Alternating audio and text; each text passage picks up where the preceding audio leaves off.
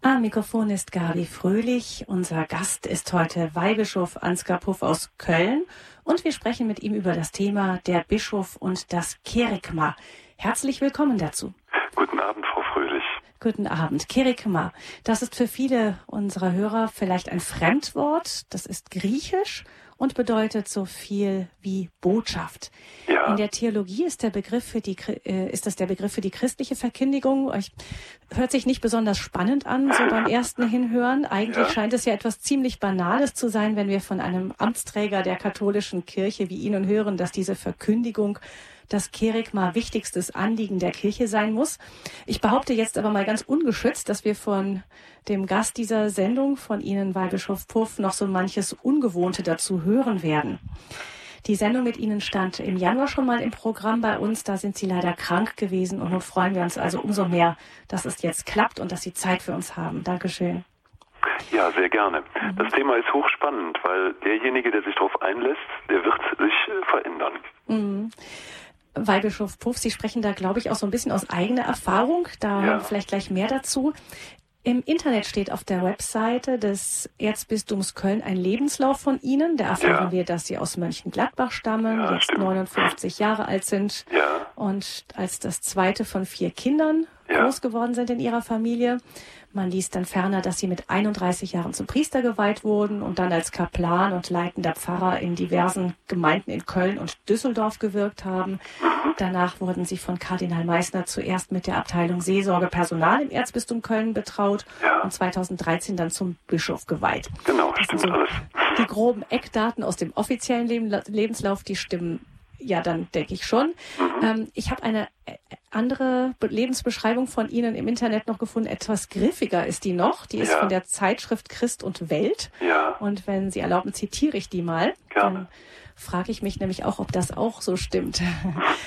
Da steht, Ansgar Puff wurde 1956 in Mönchengladbach geboren. Als junger Mann schimpfte er auf die Scheiß Amtskirche und verfasst einen Abschiedsbrief an Gott. Dominikaner und kleine Brüder in Südfrankreich weckten sein Interesse am Christentum. Er war Sozialarbeiter, brach ein Theologiestudium ab, hing rum, wie er es nennt, und fand übers Neokatechumenat den Weg zum Priesteramt.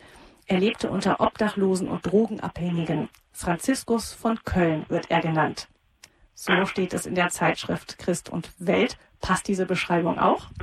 Ja, bis auf das letzte Franziskus von Köln, das ist ziemlich übertrieben. Aber alles andere stimmt schon. Das klingt sehr abenteuerlich und das ist ja eine kurze Zusammenfassung von 25, 26 Jahren. Aber im Kern stimmen diese Fakten schon. In der offiziellen Biografie wird Ihr Weg mit dem Neokatechumenat gar nicht erwähnt. Ist das etwas eher Persönliches? Nee, eigentlich nicht. Also bei mir war es wirklich so, wie in der Biografie genannt wurde. Ähm, ich habe so als Jugendlicher, obwohl ich aus einer sehr katholischen Familie stamme, den Kontakt zur Kirche verloren oder abgebrochen, weil ich irgendwie auf die Fragen, die ich hatte, keine für mich sinnvollen Antworten fand und zu irgendeinem Zeitpunkt dann mal dachte, Glauben an Gott ist was für Kleinkinder und für alte Leute, die Angst vom Tod haben und ich stand so mitten im Leben und deswegen war das für mich dann nicht mehr so spannend. Ich kann also alle Jugendlichen verstehen, die so ihre großen Fragen haben. Und dann habe ich über einen sehr langen Weg wieder zurück zu Gott und zur Kirche gefunden. Heute würde ich sagen, dass Gott mit mir sehr viel Geduld hatte, dass er mich da ganz lange begleitet hat. Und einer der Schlüsselfiguren war eben ein Pfarrer, bei dem ich eine Zeit lang mitleben durfte und der neokatechumenale Weg, der in dieser Pfarrei dann anfing. Mhm. Sie haben ja eigentlich, also Sie sind ja nicht nur in einer katholischen Familie groß, groß geworden, sondern haben auch eine einschlägige katholische Schule besucht, eine Jesuiten, eine Jesuitenschule in ja. Äh, Bonn. Ähm, dennoch äh, haben Sie gedacht, das ist nur was für Kinder und alte Leute? Das überrascht dann doch. Die jesuitische Bildung ist ja nun nicht, nicht ganz so anspruchslos. Ja, das stimmt. Das war auch sicherlich spannend, aber es war für mich jedenfalls, ich will das nicht verallgemeinern, nicht existenziell. Das heißt, das eine ist ja, dass man was lernt über Glauben und das andere ist, dass es mich persönlich packt und betrifft. Und das war auf der Schule eher weniger, dafür umso mehr bei diesem neokatechumenalen Weg. Hm. Was haben Sie da gefunden, was Sie vorher vermisst haben? Ja, das ist mit Worten schwer zu er erklären. Das erste war für mich, ähm, dass ein ganz erstaunliches Setting da äh, stattfand. neokatechumnale Weg begann mit einer Katechese, der gehalten wurde von einer Familie, die aus Venedig extra für drei Monate in diese Pfarrei zog. Ein Rechtsanwalt mit seiner Frau und einigen kleinen Kindern. Dazu ein Arbeiter, der wenig gebildet war und kaum Deutsch konnte und einem Priester aus Italien. Und die zogen ein in eine leerstehende Wohnung da in der Pfarrei und äh, lebten auf einmal da und hielten zweimal in der Woche eine Glaubensverkündigung, eine Katechese. Und das war so anders und so seltsam, so fremd, dass das schon alleine spannend wurde. Also das klang einfach anders, weil es so anders aus dem Leben erzählt war? Ich hatte vorher immer fromme Dinge gehört von Priestern, von Leuten, die dafür bezahlt werden, aber eine sehr frische, paulinische und absolut existenzielle Sprache von einem Rechtsanwalt, der verheiratet ist und das überhaupt nicht nötig hätte, der seine persönlichen Erfahrungen mit einbringt, seine eigene Lebensgeschichte mit Gott, das war für mich was ganz Neues. Mhm. Ähm, der Name Neokatechumenat kommt von Katechumenat, Neo. Also im Endeffekt geht es um ein, ein Nachholen des Weges zur Taufe, wenn ich das richtig verstanden habe. Ja. Ist das so richtig der Gedanke früher? Die ersten Christen haben eine sehr lange Taufvorbereitung gehabt. Heute sind wir meistens als Kinder getauft und müssen dann im Endeffekt diese, dieser Weg, der uns eigentlich auf die Taufe vorbereiten sollte, diesen Weg nachholen? So ähnlich ist das. Also das ist eine Frucht des Zweiten Vatikanischen Konzils, dieser neokatechumenale Weg. Er entstand vor ungefähr 50 Jahren in Spanien durch einen Künstler, also auch kein Theologe, der in einem Barackenviertel in Madrid mit armen Menschen anfing, das Evangelium zu lesen und dabei die erstaunliche Erfahrung machte, dass wenn man sich wirklich ehrlich vor das Wort Gottes stellt, auf einmal dieses Wort den Menschen verändert. Und ähm, so begann dieser Weg. Als dann der etwas wurde dieser Initiator, der noch heute lebt, gebeten, das einmal dem Heiligen Vater in Rom vorzustellen. Und bei dem ersten Treffen mit Paul VI. damals sagte Paul VI., was ihr da gefunden habt oder anders gesagt, was der Heilige Geist euch da geschenkt hat, das ist etwas, ähm, was mich sehr erinnert an das alte Taufkatechumenat. Nur ihr bietet das halt nicht nur für Leute an, die getauft werden möchten, sondern für schon Getaufte, die ihren Glauben erneuern wollen. Und deswegen im Unterschied zum alten Taufkatechumenat nennen wir das nicht Katechumenat, sondern Neukatechumenat. Für mich persönlich ein Monsterwort, aber Paul VI. hat das so mhm. genannt und seitdem heißt es so. Ach, von ihm kommt der der Name. Ähm, auch das ganze, der ganze Weg ist sehr lang, etwa 20 Jahre, sehr intensiv. Haben Sie den ganzen Weg mit zurückgelegt? Von ja, einer Gruppe, also man fängt ja normalerweise, ist es so, es gibt Anfangskatechesen, dann bilden sich Gruppen und die gehen über eine sehr lange Zeit, viele Jahre den Weg miteinander. Ja, man kann das so jetzt nicht so richtig mit den Zeiten beschreiben, das ist sehr unterschiedlich. Aber mhm. was halt schön ist, ist, dass nach dieser Anfangskatechese die, die möchten, sich weiter treffen können. Das ist für mich einer der großen Vorteile gegenüber anderen Glaubenskursen, die eben, wenn sie vorbei sind, vorbei sind. Und dann muss man wieder gucken, wo man bleibt.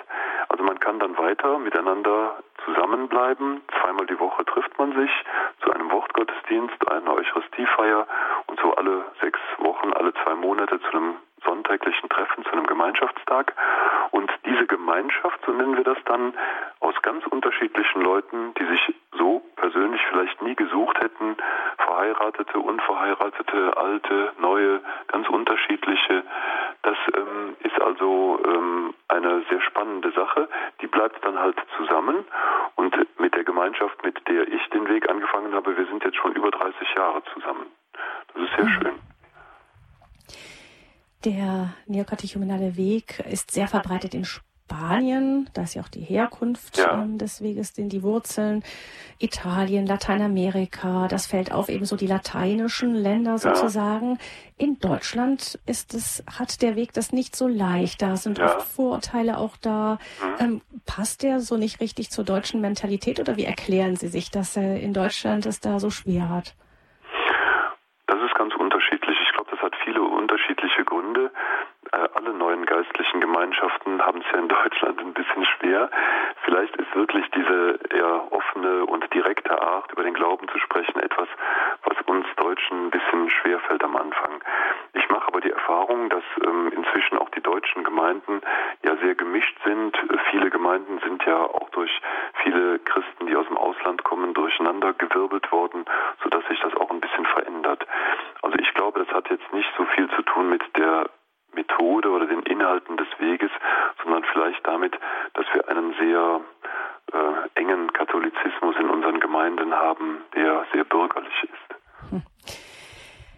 Wie geht Ihnen das heute als Bischof? Ähm, können Sie da in eine, wenn Sie da in eine Gemeinde kommen und Sie eine Visitation und so haben, wie, wie empfinden Sie das? Sie können ja schlecht den Leuten dann sagen, ihr seid alle zu bürgerlich. Wie gehen Sie dann damit um? Also wenn ich visitiere und in den Gemeinden bin, dann entdecke ich doch eine sehr, sehr große Ehrlichkeit der Gemeinden. Und gerade bei der letzten Visitation, die ich gemacht habe, haben mir auch die Gremienvertreter sehr deutlich gesagt, wir sind irgendwie ratlos, unsere Gemeinden werden immer leerer, die Leute kommen nicht mehr in die Kirche, was sollen wir denn eigentlich machen? Also ich glaube schon, dass die Schwierigkeit, in der die deutsche Kirche ist, auch von Gemeindemitgliedern sehr bewusst gesehen wird. Hm, da das Problem sehen alle. Mhm. Über die Heilung gibt es dann Differenzen vielleicht ähm, was ja normal ist. Wie ist es Ihnen als Bischof? Können Sie diese Spiritualität auch weiterleben als Bischof? Sie sagen, Sie sehen sich seit 30 Jahren, also Sie können auch weiterhin diesen Weg, den Sie da begonnen haben, den weiter verfolgen? Also ich habe damals, ähm, als ich zum Weihbischof ernannt wurde, war ja durch Kardinal Meissner beziehungsweise durch den Papst, aber Kardinal Meissner hat mir das dann ja weiter mitgeteilt, dem gesagt, dass ich auch natürlich gerne weiter in meiner Gemeinschaft bliebe und den Weg weitergehen würde. Und er hat gesagt, das wäre ganz wichtig, das sollte ich auf jeden Fall tun. Das heißt konkret, wenn ich Zeit habe, dann gehe ich in meine Gemeinschaft und mich trägt das auch sehr. Denn das ist dann ein Kreis von Personen, die mich eben lange kennen, die mich als Mensch und als Christ kennen und die auch den normalen Umgang mit mir pflegen, die auch den Mut haben, immer was zu sagen. Es gibt ja sonst wenig Leute, die einem Weihbischof auch mal den Kopf waschen, aber da haben meine Schwestern und Brüder in der Gemeinschaft kein Problem mit. Wir werden jetzt gleich von Ihnen noch hören, Gedanken zu dem Thema das Kerigma. Was kann ja. das bedeuten? Glaubensverkündigung in unserer Zeit. Ähm, Sie haben da natürlich auch durch Ihre persönlichen Erfahrungen einiges ähm, mitbekommen und wir werden freuen uns jetzt auf die Gedanken zu Ihnen, von Ihnen zu dem Thema der Bischof und das Kerigma. Ja, gerne. Also Sie haben ja eben schon erwähnt, dass das Wort Kerigma ein bisschen langweilig klingt, aber es geht eigentlich um eine Verkündigung einer guten Nachricht, die den, der sie hört, völlig verändert. Sich eigentlich nur vorstellen, was eine gute Nachricht ist, wenn man sich Beispiele aus der Geschichte äh, vor Augen führt. Also zum Beispiel, Sie können sich vielleicht noch erinnern an die Situation, als die Mauer in Berlin 1989 fiel. Damals gab es eine Pressekonferenz, an der ein Politbüromitglied Günter Schabowski beteiligt war. Und er wurde von den Presseleuten damals gefragt, wann denn jetzt die Reiseerleichterungen für die DDR-Bürger beginnen würden. Der zog dann diesen berühmten kleinen Zettel aus seiner Tasche, guckte darauf und stotterte so ein bisschen rum, ja, das äh, irgendwie, das ist ab sofort. Dieser kleine Satz, der ging wie ein Lauffeuer durch die ganze Welt und führte dazu, dass sich alle Menschen auf einmal anders verhielten. Die einen kletterten in ihren Trabi, fuhren zur Grenze, hupten und probierten aus, ob es wirklich stimmt, dass die Mauer auf ist. Und die anderen packten ihre Aktentasche und gingen ins Bundesministerium für Staatssicherheit und begannen die Akten zu schreddern. Aber diese kleine Nachricht, die Mauer ist auf, veränderte jeden. Das ist im Prinzip ein Beispiel für eine gute Nachricht. Also die gute Nachricht verändert das Leben dessen, der sie hört, sofort völlig. Ein anderes Beispiel aus der Geschichte ist diese Geschichte von Marathon. Der Marathonlauf ist ja jetzt in allen deutschen Städten in. Er kommt ja damals aus einer Schlacht, die zwischen den Spartanern und den Athenern geschlagen wurde. Und wieder erwachten, gewannen die Athener diese Schlacht. Und dann lief ein Soldat vom Schlachtfeld eben diese ganzen Kilometer bis in die Stadt, die völlig verängstigt war und wo alle fürchteten, dass sie jetzt massakriert würden und sagte nur drei Worte, nämlich wir haben gesiegt. Und dann brach der Soldat nach der Legende tot zusammen. Diese drei Worte, wir haben gesiegt, veränderten das Leben in der Stadt. Auf einmal einmal war eine riesige Freude, eine große Erleichterung in der Stadt und das ist ein Beispiel für eine gute Nachricht. Also eine gute Nachricht ist eine Information über ein Ereignis, das stattgefunden hat und das in dem Moment, wo es den Hörer erreicht, dessen Leben völlig verändert. Und wenn man jetzt überlegt, warum ein solches Ereignis notwendig ist, dann muss man sich die Situation des Menschen ein bisschen anschauen. Der Mensch ist geschaffen, um zu lieben, aber die Tragik des Menschen ist, dass er das nicht kann. Er möchte das gerne, stößt aber immer wieder an eine Grenze, die ihn zur Vorsicht mahnt. Ich nenne diese Grenze immer die Schmerzgrenze. Wenn ich weiter auf den anderen zugehe, dann kann er mich verletzen. Also ziehe ich mich wieder zurück. Und diese Schmerzgrenze ist eine Art Warnung, die warnt mich davor, nicht zu sehr auf den anderen zuzugehen, weil ich sonst eventuell darunter leiden könnte. Wenn ich mit Brautpaaren den Unterricht gemacht habe, dann nickten immer die Paare, denn die wussten, dass gerade Menschen, die sich ganz nahe stehen, sich auch besonders verletzen können. Diese Schmerzgrenze ist eigentlich eine Art Furcht, eine Art Angst. Und zwar, klingt jetzt dramatisch, vor dem Tod. Nicht so sehr vor dem biologischen Tod, sondern vor dem existenziellen Tod. Man kann ja lebendig sein und trotzdem kaputt gehen. Und man kann an anderen Menschen kaputt gehen. Die Furcht, dass ein anderer mich so verletzen könnte, dass ich nicht mehr leben kann, diese Furcht vor diesem Tod bringt mich dazu, dass ich mich dann zurückziehe und in einer Art gläsernen Kugel lebe. Wenn man jetzt überlegt, wo das herkommt, jetzt wird es ein bisschen philosophisch und theologisch, dann muss man sagen, es ist das, was wir im Hebräerbrief finden, was wir da beobachten können. Der heilige Paulus hat im Hebräerbrief, zweites Kapitel, Vers 14, etwas ganz Interessantes geschrieben. Ich darf das mal ganz kurz vorlesen. Da sagt der, weil die Menschen aus Fleisch und Blut bestehen, hat Christus in gleicher Weise Fleisch und Blut angenommen, um durch seinen Tod den zu entmachten, der die Gewalt über den Tod hat, nämlich den Teufel, und um die zu befreien, die aus Angst vor dem Tod ihr Leben lang wie Sklaven lebten. Das klingt erstmal so ein bisschen dramatisch, aus Furcht vor dem Tod wie Sklaven leben, aber dahinter steckt wirklich was. Dahinter steckt wirklich die Erfahrung, dass man anders leben möchte, aber aus Angst es eigentlich nicht kann. Darf ich, oder ich weiß nicht, ob die Zeit uns wegläuft, darf ich ein konkretes Beispiel erzählen? das habe ich in der gerne. Zeitung gelesen. Mhm. Sie müssen mich unterbrechen, wenn es zu lang wird. Also ich habe vor einiger Zeit in der Zeitung gelesen von einem Mann in der Nähe von Bonn, der seine Frau ermordet hatte. Der war 20 Jahre lang mit ihr verheiratet, hatte zwei Kinder, führte ein ganz normales Leben und liebte seine Frau. Aber es gab immer wieder Momente, wo er an diese Schmerzgrenze kam wo seine Frau ihn nämlich deswegen angriff, weil er angeblich zu wenig Geld verdiene, weil er im Beruf ein Versager sei, weil er sowieso nichts richtig auf die Reihe bekäme. Und er hat das immer geduldig ertragen, weil er seine Frau liebte. Aber eines Morgens, so wurde in der Zeitung berichtet, bei der Morgentoilette, als seine Frau wieder damit anfing, ging es einfach nicht mehr. Er hat ihr die Gurgel zugehalten, bis sie tot war und war dann selber über sich erschrocken.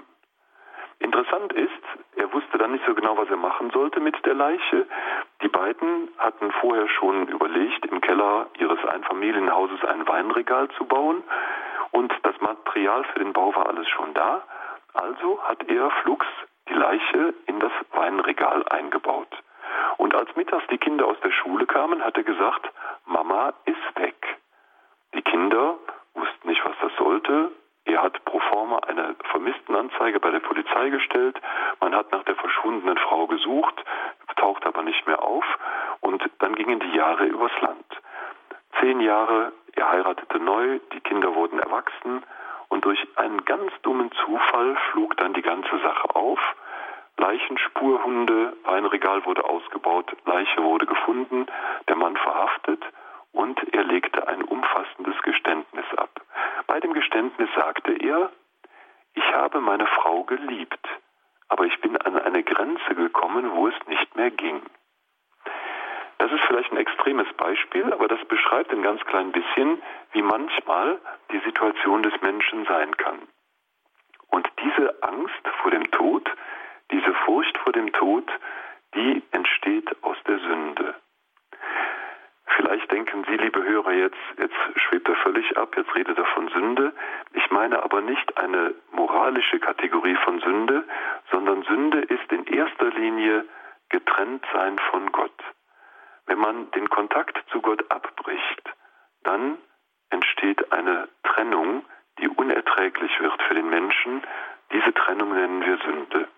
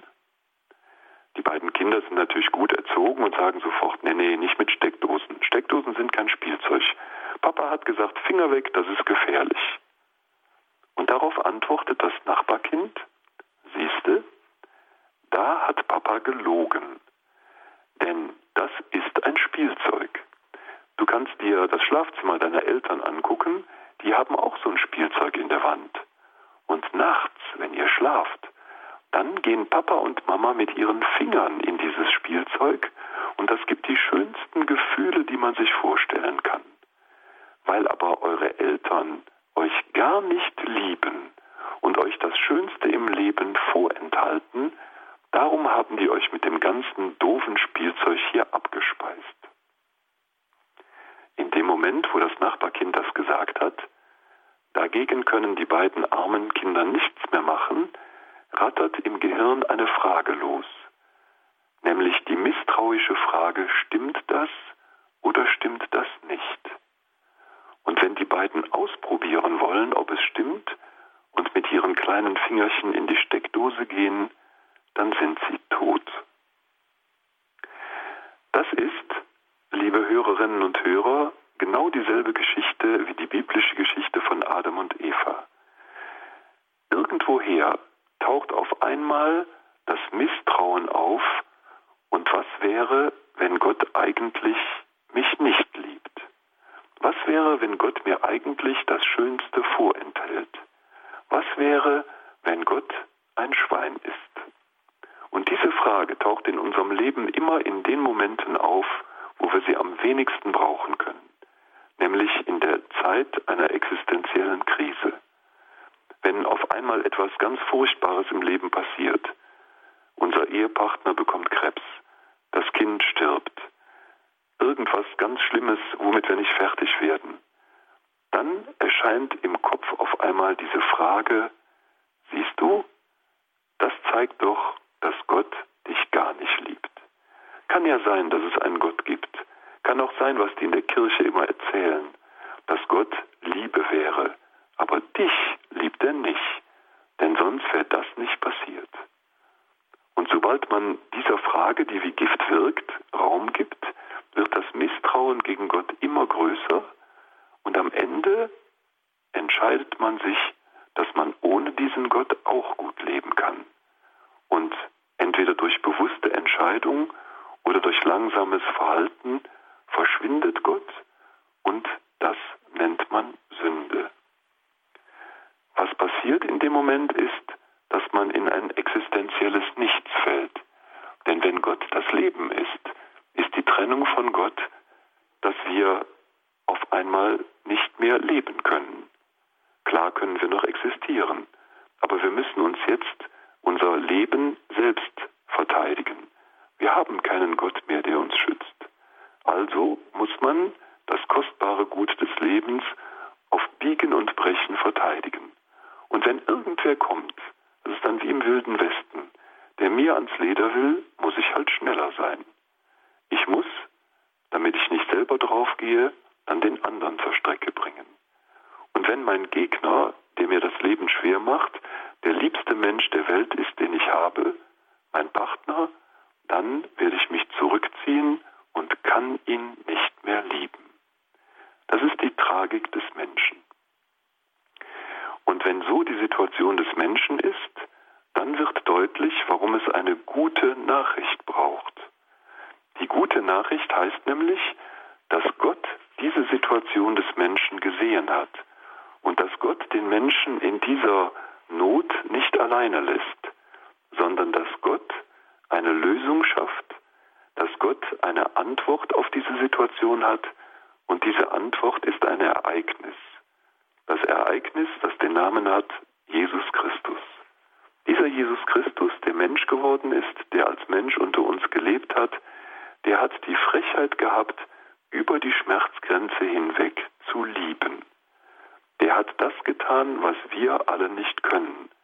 Der hat die Bösen geliebt. Paulus ist davon ganz begeistert. Der sagt immer wieder, stell dir mal vor, dieser Gott, dieser Christus, der hat mich geliebt, als ich böse war, nicht als ich brav war, sondern als ich einer war, der andere zerstört hat, der andere verfolgt hat. Da hat dieser Christus mich geliebt. Wenn ich bei Firmlingen unterwegs bin und die Firmung spende, dann mache ich ganz gerne folgende, stelle ich ganz gerne folgende Frage. Dann frage ich schon mal die Jugendlichen in der Predigt, in der Firmesse, was passiert eigentlich, wenn ein guter Mensch einen bösen Menschen ehrlich liebt? Sie können sich vorstellen, dann ist so in der heiligen Messe, alle sind natürlich dann aufgeregt, kurz vor der Spendung des Sakramentes, dann ist so ein bisschen betretenes Schweigen, keiner wagt was zu sagen. Und wenn ich dann nochmal frage, dann meldet sich meistens jemand und sagt, na ja, wenn ein Guter einen Bösen liebt, dann wird vielleicht der Böse ein bisschen braver. Und ich sage dann immer, das ist Quatsch. Wenn ein Guter einen Bösen liebt, dann bekommt der Gute einen auf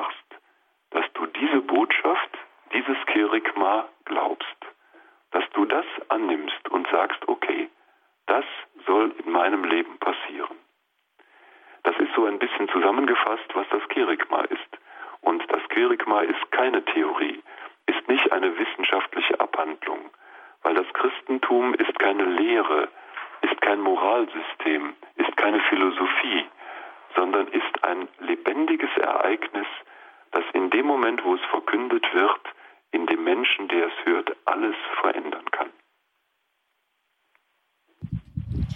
Dankeschön, Herr Bischof. Ja, wir sind alle noch dran. Dankeschön, Weihbischof Puff, für Ihre Gedanken zum Thema der Bischof und das Kerigma. Ich denke, ich habe nicht zu viel versprochen. Verkündigung kann man so oder so erzählen und auch hören. Und ich weiß nicht, wie es Ihnen gegangen ist, liebe Hörerinnen und Hörer, bei der Geschichte von Adam und Eva neu erzählt mit diesen Kindern im Spielzimmer. Man spürt da das Perfide, diese Bosheit der Schlange ganz neu noch einmal, wenn man es so auch in ein aktuelles Bild übersetzt hört. Also vielen Dank Ihnen dafür. Weihbischof Puff und wir freuen uns, dass wir jetzt noch eine Stunde lang mit Ihnen verbunden sind und unsere Hörerinnen und Hörer nun auch Gelegenheit haben, mit Ihnen zu sprechen unter der Nummer 089 517 008 008. Das ist die Hörernummer zu dieser Standpunktsendung Der Bischof und das Kirigma mit Weihbischof Ansgar Puff aus Köln. Sie können wählen 089 517 008 008, wenn Sie Fragen haben zum Thema Neuevangelisierung. Das ist so das Schlagwort, das, das, das Fachwort dazu. Wie können wir die frohe Botschaft des Christentums neu verkündigen? Vielleicht haben Sie persönliche Erfahrungen gemacht, positive wie negative. Vielleicht sind Sie frustriert. Rufen Sie einfach an 089 517 008 008.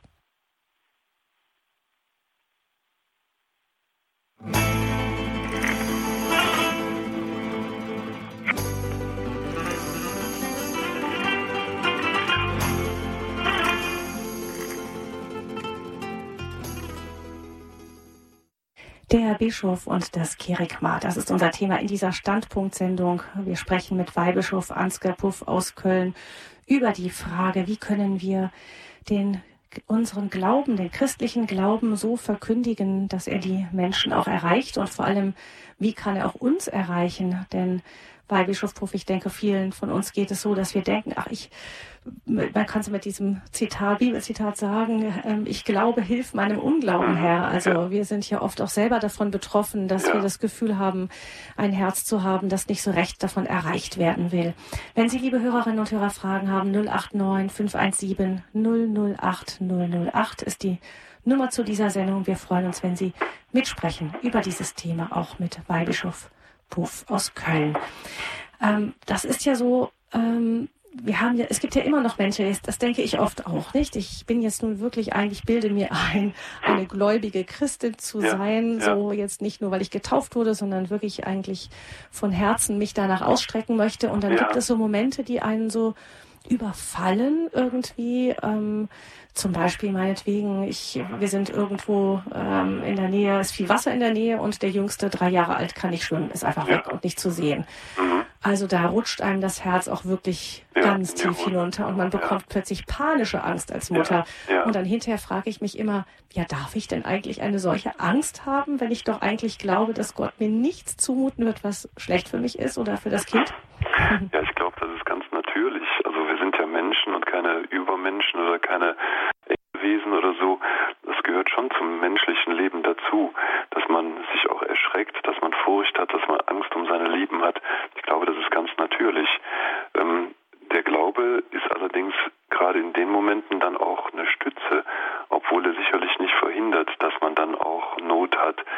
Ähm, es ist ja nicht so, dass jemand, der wirklich einen tiefen Glauben hat, keinen Anfechtungen oder keiner Not ausgesetzt wäre.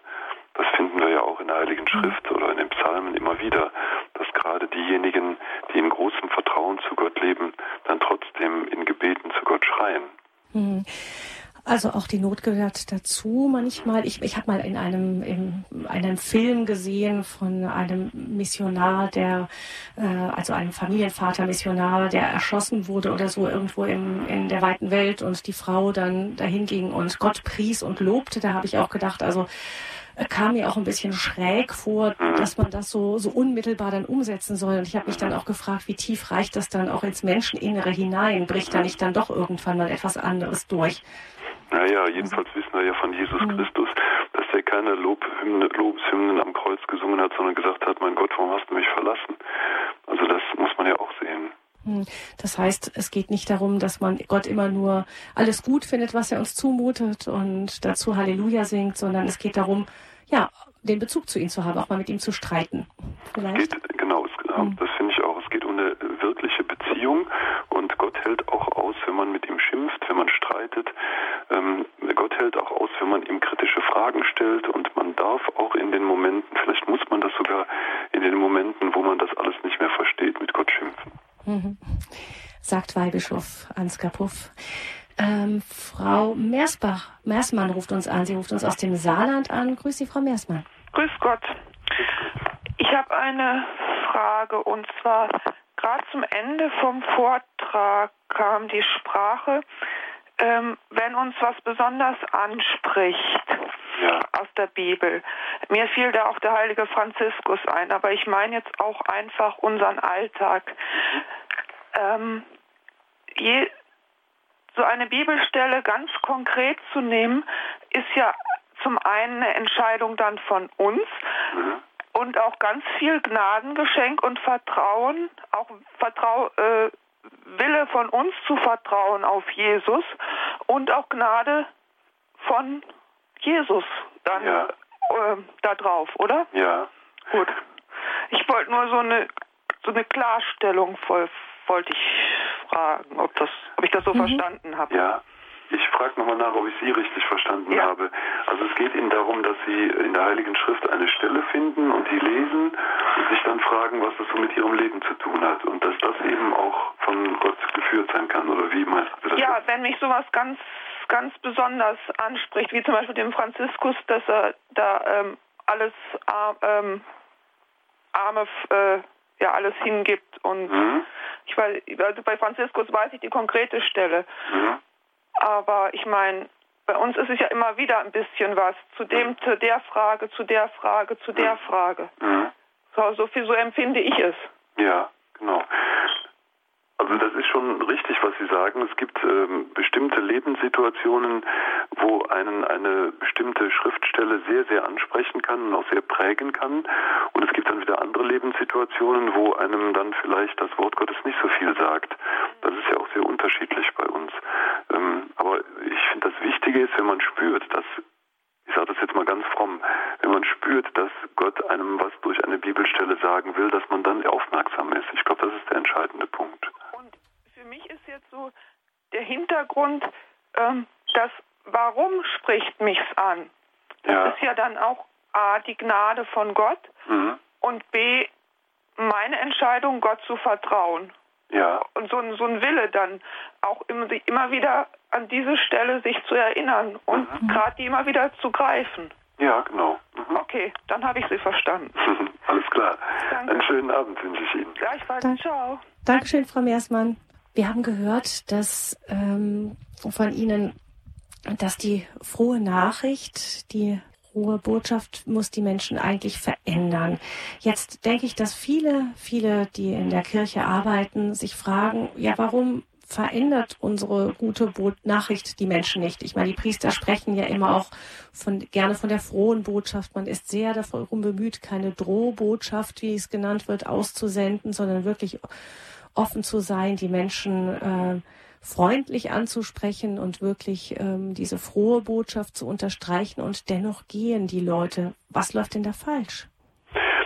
Ja, vielleicht darf ich zunächst mal äh, ein bisschen korrigieren. Das muss gar nichts. Also dieses Wort muss stört mich ein bisschen. Das passiert einfach.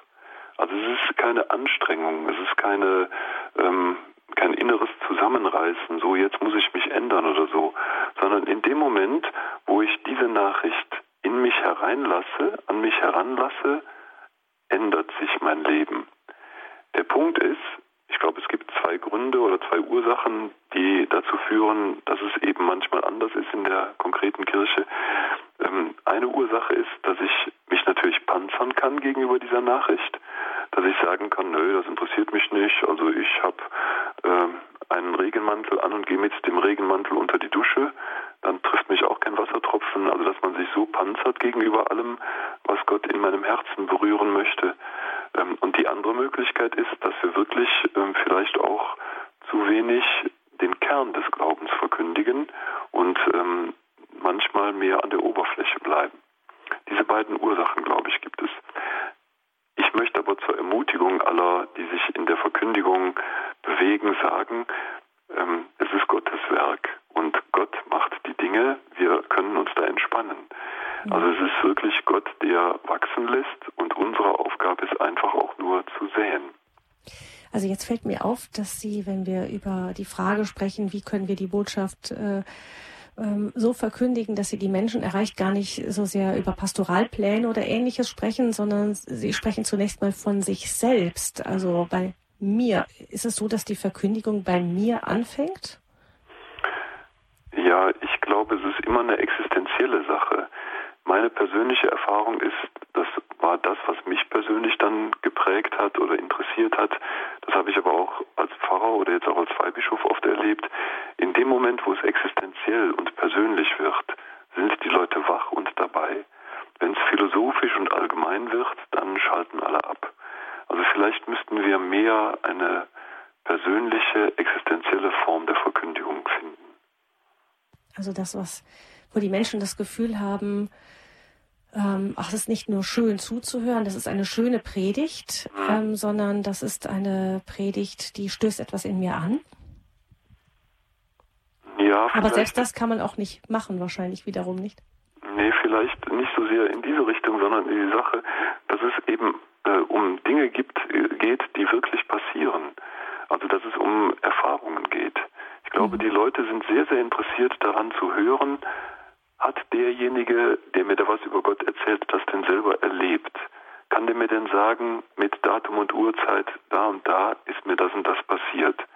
Also wenn ich zum Beispiel an die Glaubensweitergabe in der Familie denke, da ist doch der entscheidende Punkt nicht, dass die Eltern dem Kind sagen, das wird in der Kirche gelehrt und das steht im Katechismus und das steht in der Bibel und das glaubst du jetzt bitte, sondern die Kinder werden noch fragen, Papa und bei dir, Mama und bei dir, was hast du denn mit Gott erlebt? Und wenn die Eltern dann sagen können, ich glaube, weil ich habe in meiner Lebensgeschichte die und die Erfahrungen gemacht und das hat mit Gott zu tun, das finden die Kinder spannend. Also hinter der Frage, warum glauben, steht ja immer die Bitte, erzähl mir deine Geschichte. Also das ist, glaube ich, der entscheidende Punkt. Und vielleicht erzählen wir zu wenig persönliche Glaubensgeschichten.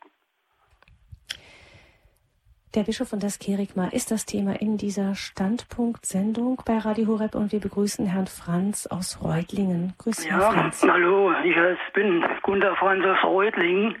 Ich habe gerade einen Vortrag gehört und ich muss sagen, dieser Vortrag war das Beste, was ich jemals von einem Priester gehört habe. Ich bin selbst 62 Jahre alt, bin seit über 37 Jahren auf trockenem Wege, also trockener Alkoholiker. Ja. Und äh, ich habe meine spirituelle Richtung gefunden, eigentlich weniger über das direkt religiöse, vielleicht sagt Ihnen der Name Logotherapie, Viktor Frankl und sowas. Ja, ja, ja das kenne ich. Und genau auf dem Weg, aber jetzt, wo ich Ihren Vortrag gehört habe, muss ich Ihnen ein positives Feedback noch rüberreichen. Ja. Bisher war auf religiöser Basis mein Favorit ein Jörg Zink aus evangelischem Lager, ja. obwohl ich bin katholisch. Ne? Mhm. Ich bediene mich in der Kirche quasi auch wie in den Rundfunksendern, wie in einem Selbstbedienungsladen. Ja. Was für mich brauchbar ist, nehme ich mit, das lasse ich liegen. Aber was mir jetzt bei Ihrem Vortrag voll unter die Haut ging, ich habe jetzt kurz überlegt, rufe ich an oder nicht, ist das, äh, bei Ihnen kommt nicht irgendwo der, der, wie sagt man, der Akademiker durch, der mit aller Rhetorik da etwas über den Tisch bringt, sondern Sie haben mich wirklich erfasst und das ist unglaublich. Mehr kann ich dazu gar nicht sagen. Das war genau das, was ich seit Wochen eigentlich gebraucht habe. Ja. ja. Und das ist ich jetzt nicht wirklich geil, aber es ist, kommt aus dem Kölner Raum und es, ich muss sagen, es ist wirklich, ich werde ich muss es erst eine ganze Nacht verdauen. Also ich bedanke mich echt für diese super Aussage. Ne? Ja, sehr gerne. Gut, ja. Liegt aber nicht an mir, sondern das ist der Heilige Geist. Ja, ja, ist mal da. Sie können es glaubwürdig, Sie können es wirklich an, auch an Typen rüberbringen, ja. Die, äh, äh es ist also, ich kann Ihnen nur sagen, mal so weiter. Mhm. Und viele Leute auf dem, äh, äh, auf dem Gebiet des Religiösen können von Ihnen wirklich viel, viel noch lernen, ne?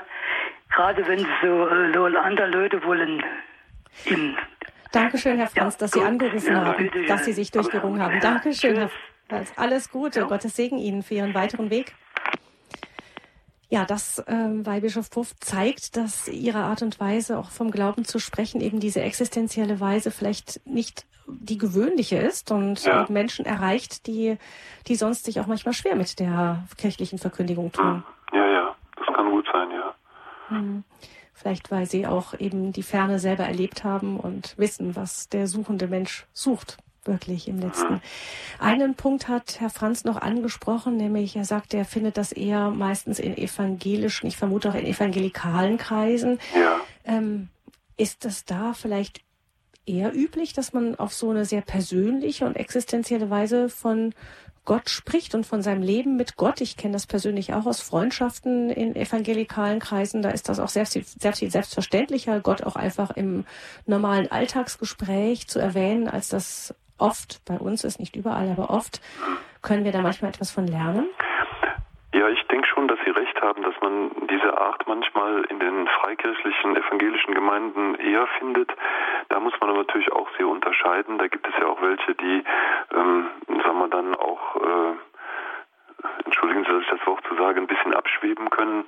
Ähm, aber ich habe viele Bekannte oder Freunde aus den Freikirchen, die auf eine sehr solide, gute Weise, in persönlicher Weise ihren Glauben äh, bekennen und ähm, besprechen können. Das finde ich, können wir wirklich von den Freikirchen ein Stück lernen. Es gibt das aber wirklich genauso in den neuen geistlichen Gemeinschaften innerhalb der katholischen Kirche. Die stehen da, glaube ich, den Freikirchen in nichts nach. Ähm, da gibt es auch eine ganz große Bandbreite von vielen guten Gemeinschaften, wo man sehr persönlich und sehr ähm, ja, existenziell über Glauben sprechen kann. Der Bischof und das Kerigma, das ist unser Thema in dieser Standpunktsendung bei Radio Horeb. Unser Gesprächsgast ist Weihbischof Ansgar Puff aus Köln. Wir müssen nun in Kürze, in einigen Minuten, die Hörerinnen und Hörer der UKW-Frequenz 92.4 in München verabschieden. Es wird dort ein anderes Programm auf diese Frequenz geschaltet. Sie können diese Sendung aber natürlich gerne weiter hören, wenn Sie zum Beispiel auf DAB Plus umsteigen oder auf eine andere Empfangsmöglichkeit von Radio Horeb. Das werden Sie in einer Ansage gleich noch mitgeteilt bekommen, wie Sie Radio Horeb auch über diese Zeiten auf der UKW-Frequenz hören können. Das gilt für die Münchner Hörerinnen und Hörer. Wir verabschieden uns an dieser Stelle von Ihnen, falls Sie jetzt eben gleich rausgeschaltet werden aus unserem Programm und freuen uns, wenn Sie dann auf andere Weise dann wieder mit dabei sind. Für die Hörerinnen und Hörer des Satellitenprogramms und bei DAB Plus und für diejenigen, die uns über Kabel hören, über Radio Maria in Südtirol oder über eine andere Frequenz können Sie uns sehr gerne weiter jetzt nun diese Sendung verfolgen.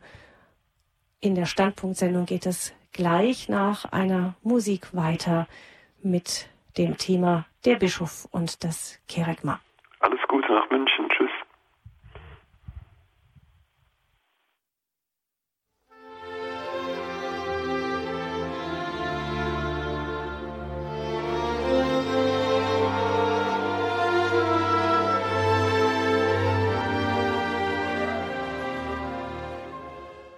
Sie haben eingeschaltet in der Standpunktsendung bei Radio Horeb zum Thema der Bischof und das Kerygma.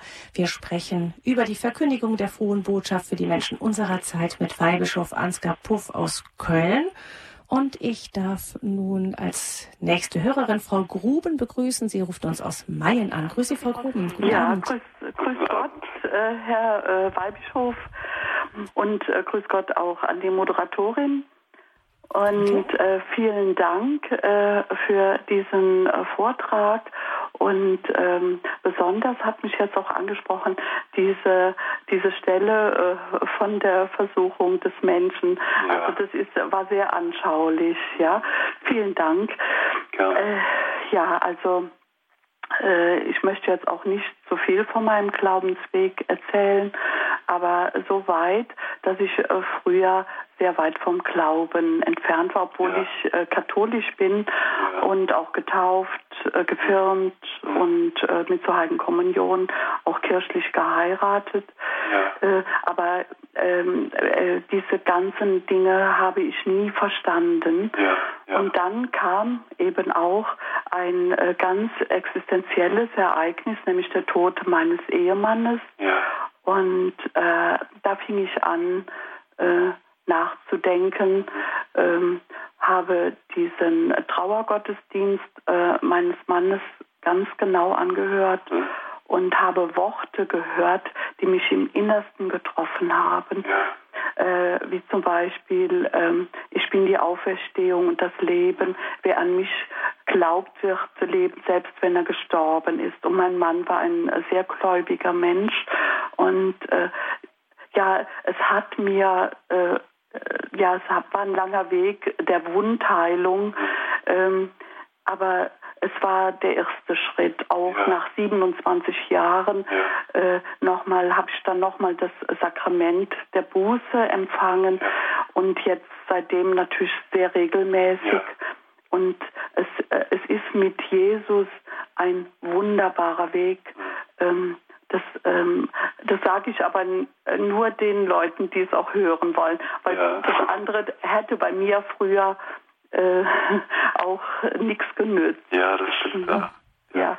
und äh, äh, als ich selber ähm, beim Tod meines Mannes am Kreuz hing, ähm, da hat Jesus mir am Kreuz seine Hand gereicht und seitdem liebe ich das Kreuz auch so hm. sehr. Ja. Ja.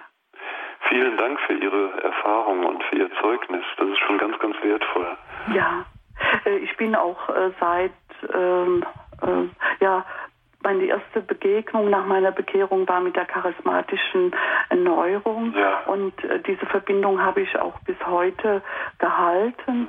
und bin aber äh, Benediktineroblatin von Maria Lach geworden. Ach, ja, aber man, ich denke, man kann das auch gut miteinander verbinden. Ja, ja, auf jeden Fall. Ja, vielen, vielen Dank, Herr. Vielen Dank schön für Ihr ja. Zeugnis. Und ja. Dankeschön, Frau Gott für alles und Dankeschön. Ne? Ihnen Wiederhören. Wiederhören. Guten Abend Ihnen, alles Gute, Dankeschön. Und wir kommen nun nach Rheinfelden, von wo uns Frau Hermann anruft. Grüß Sie, Frau Hermann, guten Abend. Guten Abend zusammen. Ich habe mich, äh, ich habe besonders, äh, habe ich jetzt das äh, Wort vom Herrn Bischof, äh, hat mich angesprochen, eine überzeugen können eigentlich Sachen, die man selber erlebt hat. Mhm. Und da habe ich in einer Gruppe von Menschen, ich weiß es gar nicht mehr, wie, es, wie, es, wie wir draufgekommen sind, und da habe ich erzählt, wie mein Leben, ich habe eine sechsköpfige Familie ja. und bei meinem Mann mitgearbeitet, ja. wie ich da am Ende, am Freitag, dann der letzte Weg war auf die Post.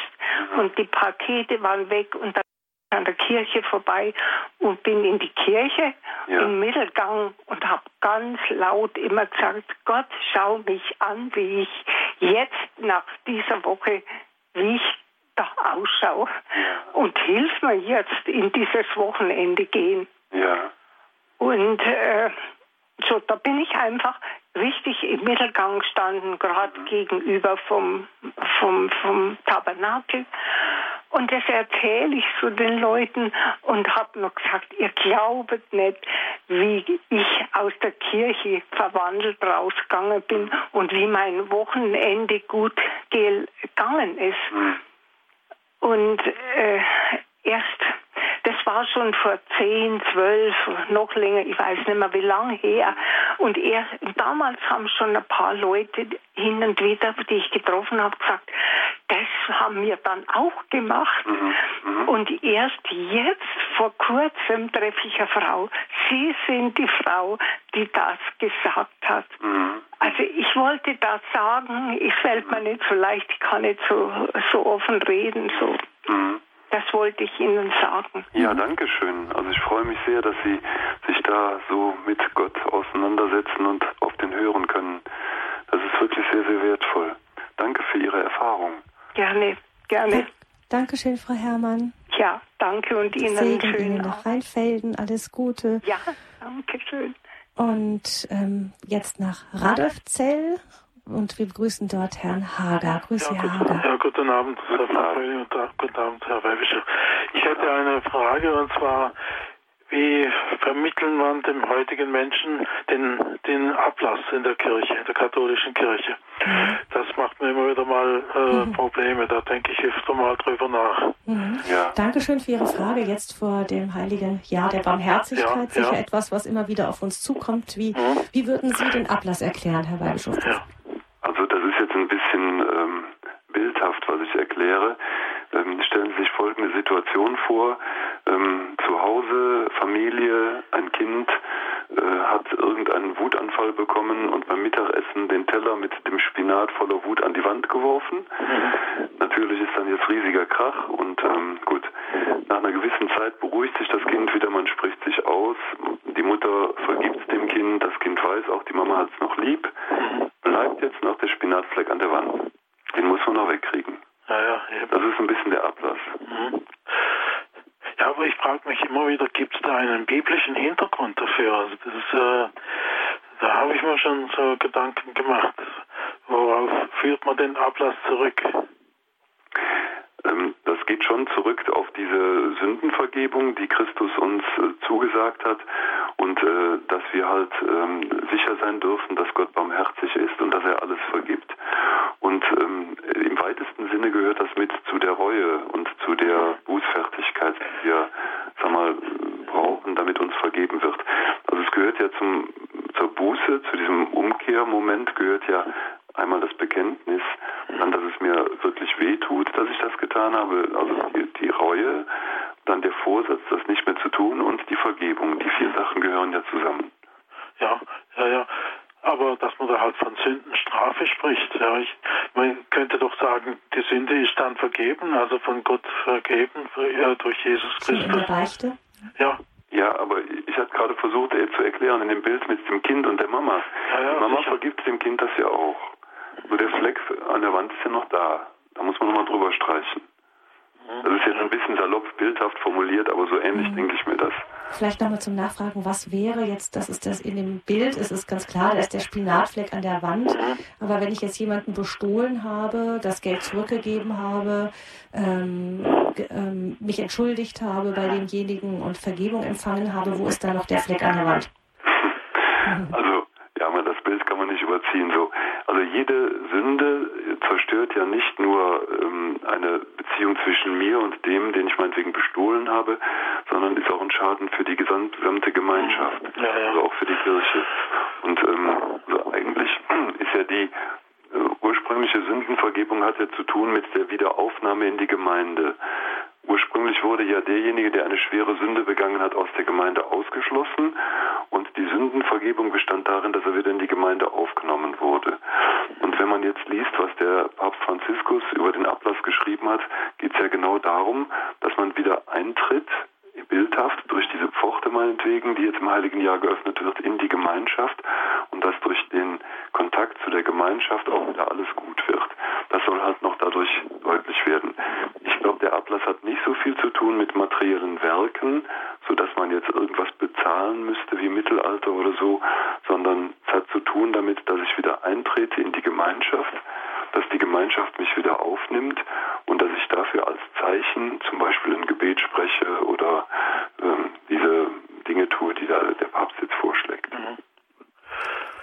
Ja, gut. Sind Sie befriedigt, Herr Hager? Ich darf vielleicht hier noch eine Sache anfügen. Da hat mal jemand einem Bischof gebeichtet, der hätte ja mit Christus gesprochen. Und äh, der Bischof wollte das natürlich genau wissen und äh, hat dann die Frage gestellt, äh, ist meine Sünde, er hat irgendeine Sünde begangen und äh, ist, äh, weiß Jesus noch von dieser Sünde oder hat er, na, diese Sünde existiert nicht mehr. So war dann praktisch die Antwort des äh, Betroffenen. Mhm. Und von daher frage ich mich eben wirklich, äh, muss es zur Sündenvergebung auch eine Vergebung der Sündenstrafe geben? Das, mhm. das ist die. Mhm. Ja, das hängt ganz eng zusammen, das stimmt. Mhm. Also es ist nichts getrenntes, sondern im Endeffekt ein ja. zusammenhängender großer Bogen. So habe ich das jetzt verstanden. Ja? ja gut. Dankeschön, Herr Hager. Ja, bitteschön. Dankeschön, einen schönen Abend. Danke, ja. gleichfalls. Und begrüßen wir nun Herrn Amann aus Bamberg. Guten Abend, Herr Amann. Ja, guten Abend. Guten Abend. Guten Abend. Ich habe nur eine, das vielleicht, vielleicht passt in den Zusammenhang. Ne? Äh, die Bitte, sagen Sie doch auch etwas zu dem Fegefeuer. Zu dem Fegefeuer? Ja. Ja, okay. Das sind die ganzen also, schwierigen Glaubensthemen, die man so schwer erklären kann. Man traut ihnen das zu, weil Bischof Puff, dass sie dafür Worte finden, die alle verstehen.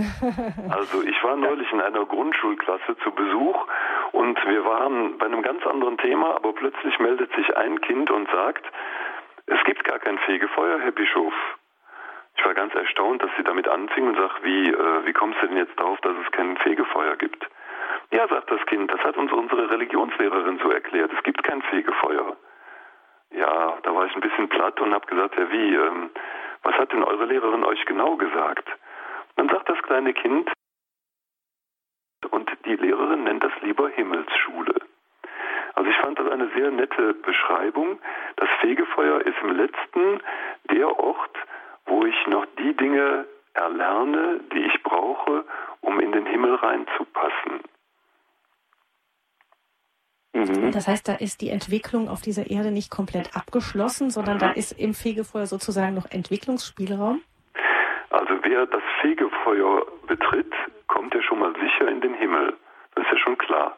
Weil das Fegefeuer oder die Himmelsschule, wie Sie es nennen wollen, ist ja eine Vorbereitung auf den Himmel. Das heißt, die Entscheidung Himmel-Hölle ist schon gefallen. Also in die Hölle kommst du dann schon mal nicht mehr.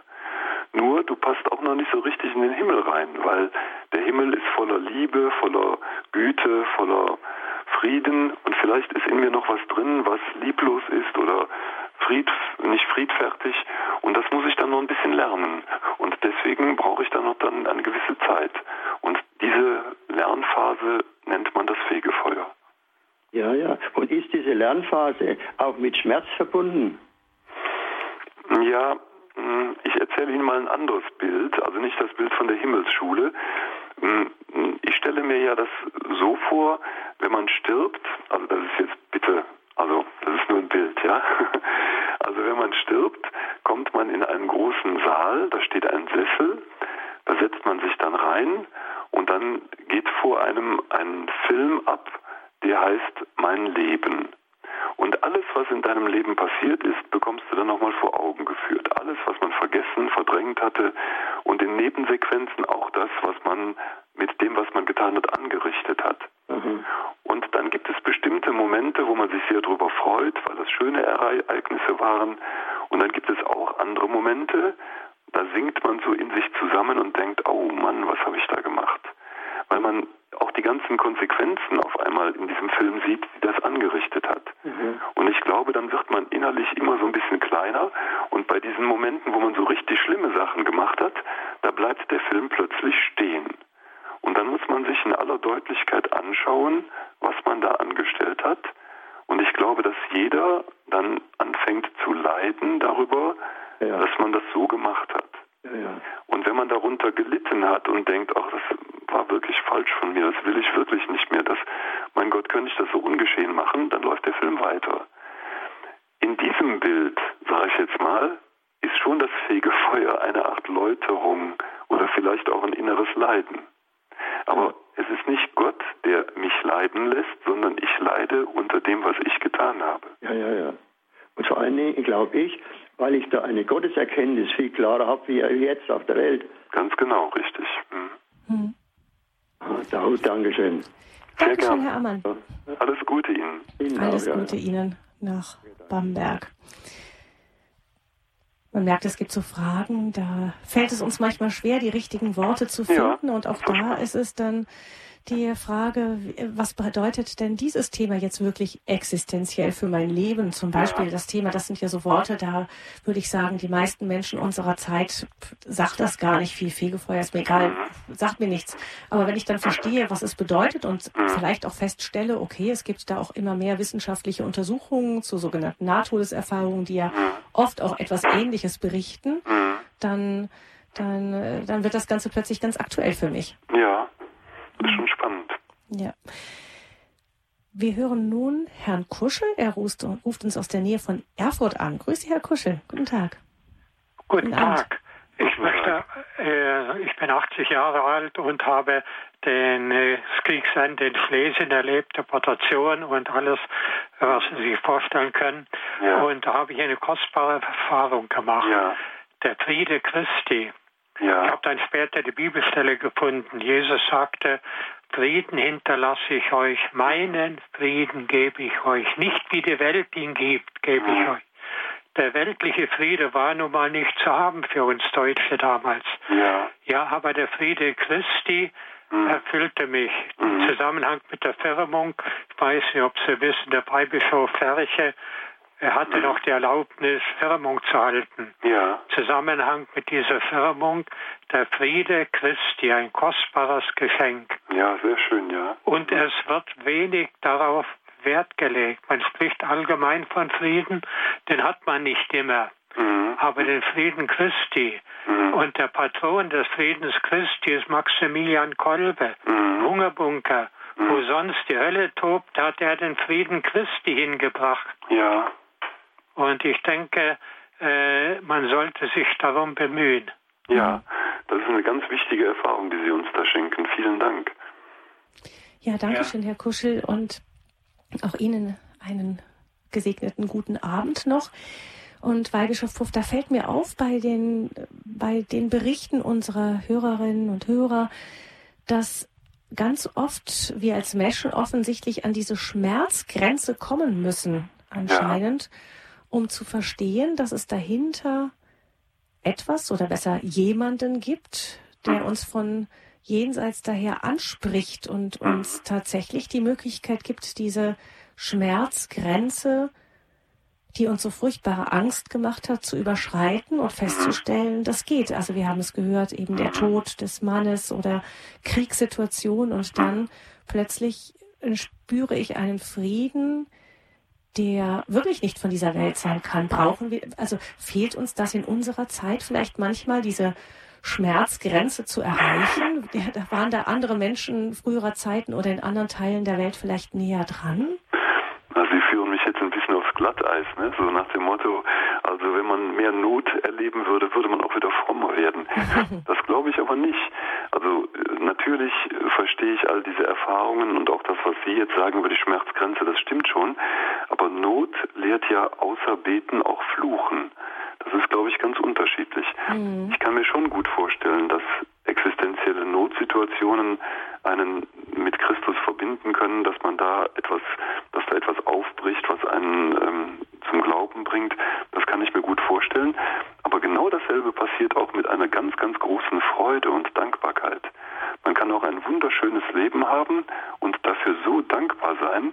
Und das führt einen genauso zu Gott wie die Not. Also es ist nicht unbedingt die Not, die einen nur zu Gott führt. Das kann so sein, aber es kann auch die Dankbarkeit sein. Es gibt das ein bekanntes Buch von C.S. Lewis, Dienstanweisung an einen Unterteufel.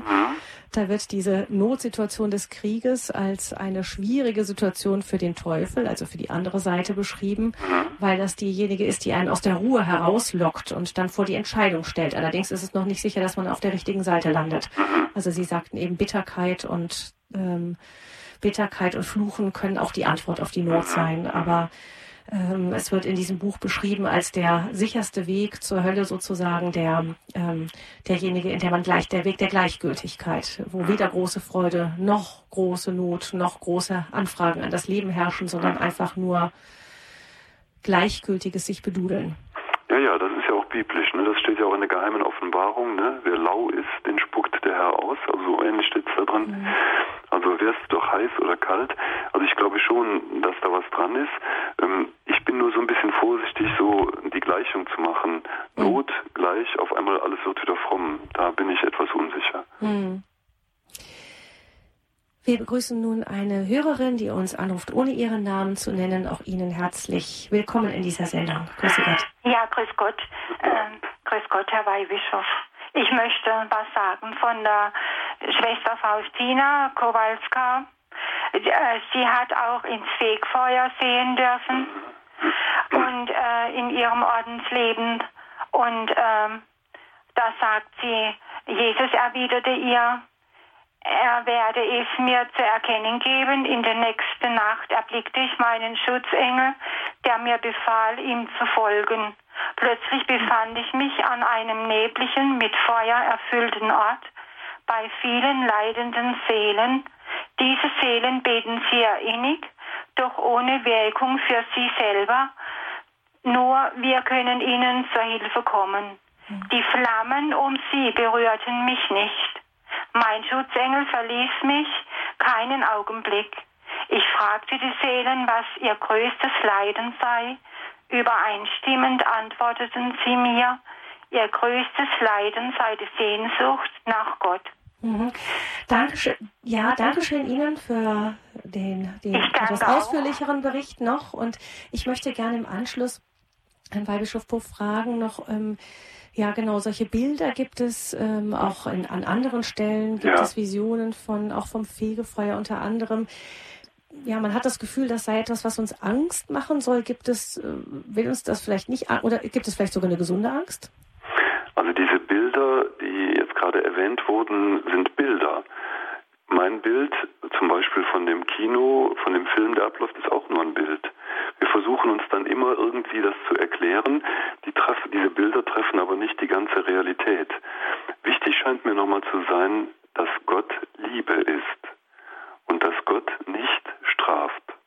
Gott ist keiner, der einen aus Wut oder aus Rache für das Leben, das man geführt hat, straft, sondern wir löffeln die Suppe aus, die wir uns selber einbrocken. Das ist ein Unterschied. Gott ist Liebe und. Können durch die Dinge, die wir tun, uns selber in eine ganz schwierige Situation manövrieren. Und da setzt für mich eben diese Frage an, äh, laufen wir manchmal nicht ein bisschen ähm, allzu unbesorgt durch das Leben, so als hätten wir das Gefühl, egal was ich tue, ähm, ja, passiert eigentlich ja nichts Schlimmes danach. Ja, also mir fällt es ein bisschen schwer, immer so mit dieser Angst zu operieren. Mhm. So, ja, also wenn du nicht, dann wird was ganz Schlimmes passieren und so. Das, ähm, das ist nicht meine Art, damit umzugehen. Ich würde Ihnen aber recht geben, dass wir manchmal oberflächlich sind und dass das sicherlich nicht gut ist, dass wir manchmal etwas naiv so durch das Leben gehen und die Schwere, die existenzielle Schwere des Lebens überhaupt nicht sehen. Da würde ich Ihnen recht geben. Mhm. Aber so mit Angst machen und pass auf und wenn du nicht, dann kriegst du später die Rechnung, das glaube ich hat wenig mit Gott zu tun.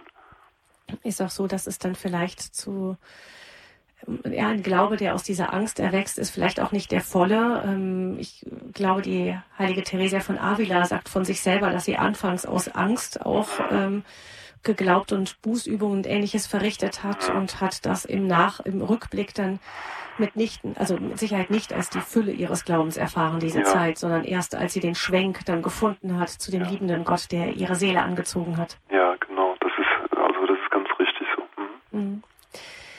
Dann begrüße ich nun Herrn Netter. Er ruft uns aus Eichstätt an. Grüße Gott, Herr Netter. Ja, grüße Gott, guten Abend. Guten Abend. Ich wollte das Thema mit Ablass, das beschäftigt mich jetzt auch noch ein bisschen, ähm, nochmal anschneiden. Ähm, das was jetzt die da Vorrednerin über den Ablass gesagt hat, dass das nur zweimal im Jahr sei, also nur Barmherzigkeitsfest und Portionkula, das glaube ich ist ein bisschen wenig. Ich glaube, es gibt schon noch mehr Möglichkeiten, vollkommenen Ablass zu gewinnen. Aber die Frage mit dem Ablass, ähm, kann man das so erklären? Ein Junge schießt eine, eine Scheibe mit dem Fußball ein und äh, der Nachbar vergibt ihm, aber die Scheibe muss ja auch ersetzt werden. Mhm. Ähm, ist es jetzt vielleicht so ungefähr, dass wir dann, ich habe das irgendwo so im Hinterkopf, aus den Schätzen der Heiligen ihre Verdienste oder so benutzen können, damit das alles wieder gut wird. Ist das Ablass? Ja, es gibt ja verschiedene Möglichkeiten. Also sicherlich ist es die eigene Reue zuerst mal, die entscheidend ist. Mhm. Man kann sich die Reue nicht leihen irgendwo. Also wenn ich einen Fehler gemacht habe, dann muss mir der Fehler leid tun. Dann kann ich mir nicht äh, irgendwo anders leihen, dass das irgendwie leid tun muss. Das muss mich schon persönlich betreffen. Aber natürlich gilt der alte Grundsatz, dass die Kirche das ersetzt, auch die triumphierende Kirche, was wir hier auf Erden noch nicht können. Und das, ist, das beanspruche ich dadurch durch diesen Ablass. Kann ich das so sagen, oder? Vielleicht auch ein wenig das, was der, was der Herr selber getan hat. Ja. Mhm. Also der Entscheidende ist immer Christus. Christus vergibt die Schuld. In der Beichte zum Beispiel, ja. Mhm. Ja. Ähm, ja, irgendwie, genau. irgendwie stehe ich jetzt da noch ein bisschen mit dem ja, es ist kein, wir spüren, das ist kein einfaches Thema. Ich vermute aber mal, dass es bei Radio Horeb dazu noch eigene Sendungen jetzt aus Anlass des Jahres der Barmherzigkeit geben wird, wo wir dann das nochmal tiefer und eingehender besprechen können. Okay, okay. Danke, ich werde es auf jeden Fall der Redaktion weitergeben, dass das Thema brennt. Okay, vielen Dank. Der Ablass. Dankeschön, Herr Netter, für Ihren Anruf und alles Gute nach Eichstätt. Und jetzt möchte ich doch nochmal, bevor diese Sendung zu Ende geht, nochmal die Kurve bekommen zur Neuevangelisierung, zur Verkündigung. Ähm, weil Bischof Puff, wenn die Menschen über die Kirche schimpfen, dann ja. meinen sie in der Regel das, was man die Amtskirche nennt. Ja. Also jetzt frage ich mal einen Vertreter der Amtskirche. Ja. Haben wir zu viel Amt, dass die Menschen nur das wahrnehmen und zu wenig vom Rest? Oh, das ist eine steile These von Ihnen, aber da könnte man ja mal drüber nachdenken. Ob die Getauften und Gefirmten nicht lieber ein bisschen aktiver werden sollten, würde ich mir jedenfalls wünschen. Mhm. Also wenn zum Beispiel ganz normale Familienväter, ganz normale Studenten, ganz normale Jugendliche, ganz normale Witwen, alte Leute stärker in die Verkündigung eintreten würden und in ihrem Bekannten- und Freundeskreis ihren Glauben weitergeben würden, erzählen würden, warum sie das toll finden, das wäre schon schön. Da habe ich manchmal so ein bisschen Sorge, dass wir da eher stumm sind. Mhm. Also dass die normalen Menschen äh, sozusagen die ja, die, die Christen, mm, die in die Gemeinden gehen, einfach sich nicht selbst als die Verkündiger ansehen, sondern sagen, dafür gibt es die Hauptamtlichen, dafür bezahle ich ja meine Kirchensteuer? Genau. Wir sind jetzt im Moment mindestens hier im Bistum Köln in einer Phase, wo wir einen Umdenkprozess erleben, der geht so ein bisschen Richtung Montessori-Pädagogik. Also das heißt, mhm. hilf mir es selbst zu tun, hat ja immer die Maria Montessori gesagt. Mhm. Und ich glaube, das müssen wir lernen. Also dass jeder Getaufte, dass jeder Gefirmte, dass jeder Christ es selber tun kann. Also mit selber tun meine ich den Glauben bezeugen, von seinem persönlichen Glauben, von seiner Beziehung mit Gott sprechen, mit anderen beten, mit anderen in der Heiligen Schrift lesen. Das kann jeder selber. Aber vielleicht müssen wir ein bisschen lernen, das selber zu tun. Vielleicht ist die Aufgabe der Kirche in Zukunft eher, anstatt einen Service zu bieten und den Leuten das abzunehmen, ihnen mithilfe dieser Pädagogik zu vermitteln, das kannst du und Christus freut sich, wenn du Zeugnis gibst. Also einmal das Vom Glauben an der Stelle, wo wir sind, ähm, dann zum anderen aber auch ähm, genau in der in den Vereinen. Es gibt ja Deutschland ist ja schon ein Spezialfall durch die vielen Hauptamtlichen. Jetzt mhm. möchte ich keinem Hauptamtlichen absprechen, dass sein Dienst wichtig sei, wichtig ist und dass er ähm, dass er das auch, denke ich mal, in den meisten Fällen mit Leidenschaft tut. Gehe ich jetzt einfach mhm. davon aus. Ja, bestimmt. Aber aber es ist so, dass natürlich dann die Kehrseite der Medaille ist, dass man das Gefühl hat, man kann Caritas und äh, Sie haben ja auch ein großes Herz für die Sozialarbeit, ähm, Caritas und ähm, Verkündigung und Katechese und so weiter alles an die Hauptamtlichen delegieren. Mhm. Mhm. Das ist sicherlich eine Gefahr, aber ich glaube, diese Gefahr ist schon jedenfalls hier bei uns in der Diözese erkannt und das ist schon der erste wichtige Schritt. Mehr Zusammenarbeit also zwischen den Laien und den Hauptamtlichen ähm, und dann natürlich dem geweihten Amt. Ähm, noch ein letztes. Was kann das denn also vom Leben erzählen? Verkündigung muss so sein, dass sie existenziell ist, dass sie also unsere persönliche Lebensmitte trifft und uns eben genau da berührt, wo, wo wir mit unserem Leben sozusagen zu Hause sind. Was kann das fürs Radio bedeuten, wenn Sie jetzt sagen, wir haben hier einen Sender wie Radio Horeb, der auch das Leben mit Gott als sein Motto hat. Was kann das fürs Radio bedeuten? Wie kann da Verkündigung auch Menschen erreichen, die mal aus Versehen sozusagen im Radio einschalten?